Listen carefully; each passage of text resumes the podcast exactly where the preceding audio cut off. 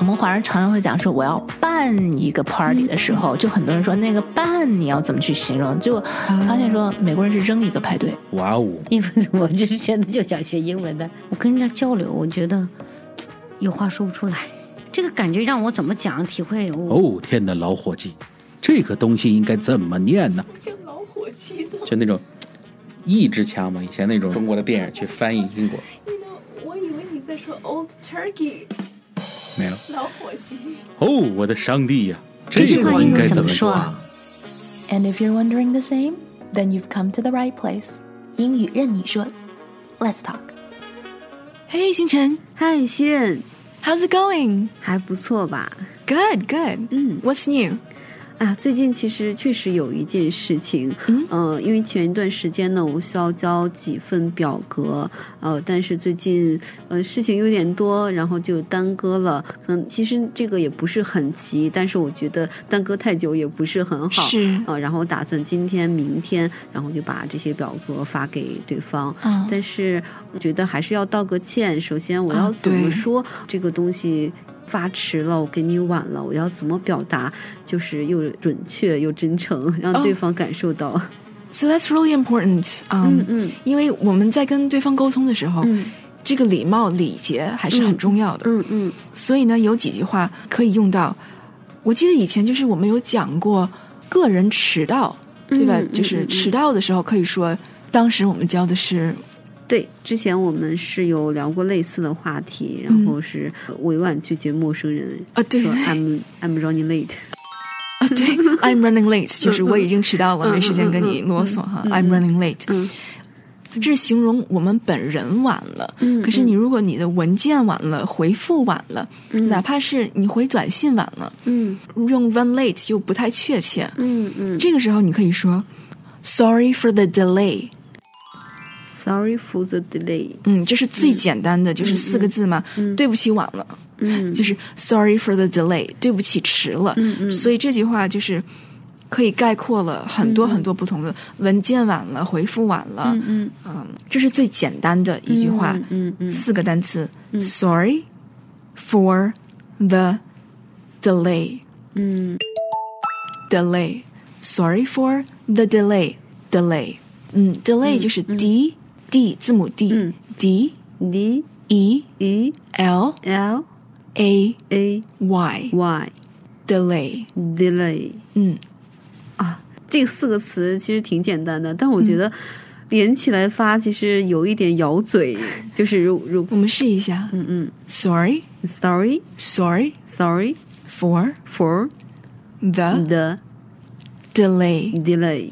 Sorry for the delay 是一句很 general 比较广的这么一句话。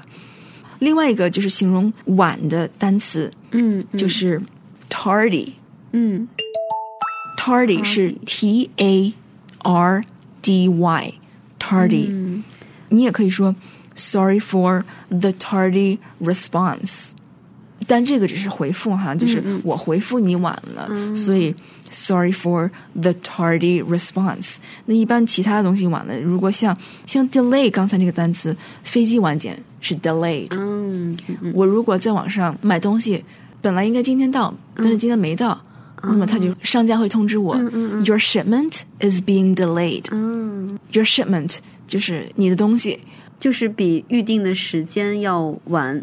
嗯要晚到、嗯嗯嗯迟了，就是嗯 delay。呃嗯其实这个字虽然是形容东西，我们现在是形容回复和文件嘛，嗯你也可以用。你如果本人晚了的话，你可以就说 I'm being I'm being delayed，、或者是 I'm delayed。嗯，就 I'm delayed。对你如果上班的话，那你如果路上出了点什么事情的话，你可以可以告诉你要见的人，嗯嗯 s o r r y I'm being delayed，或者是 I'm delayed，、就是对不起，我被耽搁了，就是这个意思。嗯那另外一种形容回复晚的这么一句嗯话，可以说 Sorry for the late reply，因为嗯 late 也是晚，所以你可以说 Sorry for the late reply。 ，right。你也可以说 "Sorry for not getting back to you sooner"，这个是对不起，我没有更早的和你取得联系。getting back to you 就是回复你。嗯 sooner 是更早，对不起，我没有更早的回复你。Sorry for not getting back to you sooner. Okay, we're gonna take a small break from our conversation for me to explain this. Getting back to you. Getting back to you. Getting. G E T T I N G. Getting back. B A C K. Getting back to you. So sometimes 有的时候我会听身边的朋友说，看到这句话 "getting back to you" 会感到有些困惑，因为他们会以为是回到他那儿。But actually 这句话 "getting back, getting back to" 它虽然的确是有方向感的这么一句话，比如说 "We have to get back to the store"，我们需要回到店里；"We have to get back home"，我们需要回家；"We have to get back to school"。我们需要回到学校里。But getting back to you 不是说回到你那儿，而是在说回复你。Most of the time when this phrase is used，大部分时间，当人们讲到这句话的时候，当我们看到这句话的时候，to get back to you，尤其是在短信或者是邮件里面，I'll have to get back to you later，我要晚一点回复你。I'll get back to you，它的意思是我会迟些回复你，我会通知你，我会跟你联系。Sometimes you'll also hear I'll circle back to you. Circle, circle back, circle 就是圆圈的 circle。Circle back and getting back，它的意思是一样的。I'll circle back to you，就是我会迟一些回复你。Now getting back to our conversation, let's practice this phrase.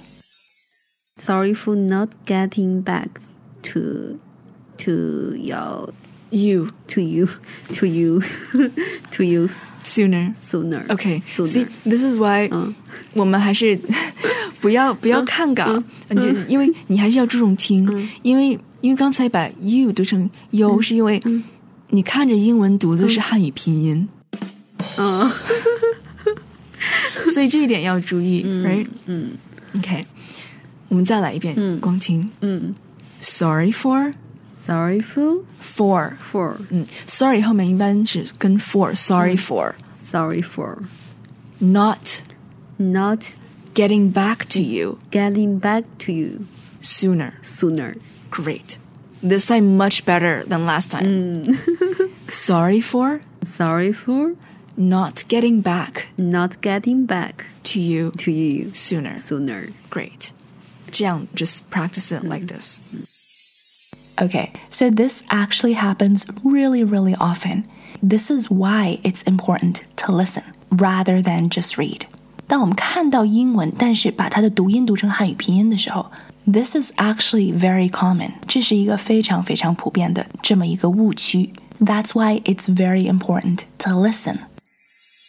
另外一种说法，与其说对不起我晚了，对不起我被耽搁了，对不起我没有早些回复你，嗯，另外一种是一个思维的不同。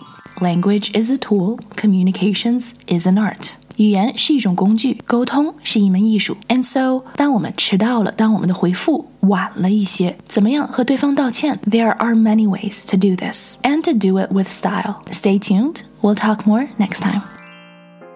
So, did you pick up something new today? 在一个讲英文的大环境里，只要我们注意听，我们时时刻刻都在一个课堂里。If you liked what you heard here, write us a review, give us a rating, and share it with a friend. 如果你也有想说却说不出来的话，不知道怎么说的话，不知道怎么念的单词，可以在我们的脸书专业上留言，我会在节目里回答。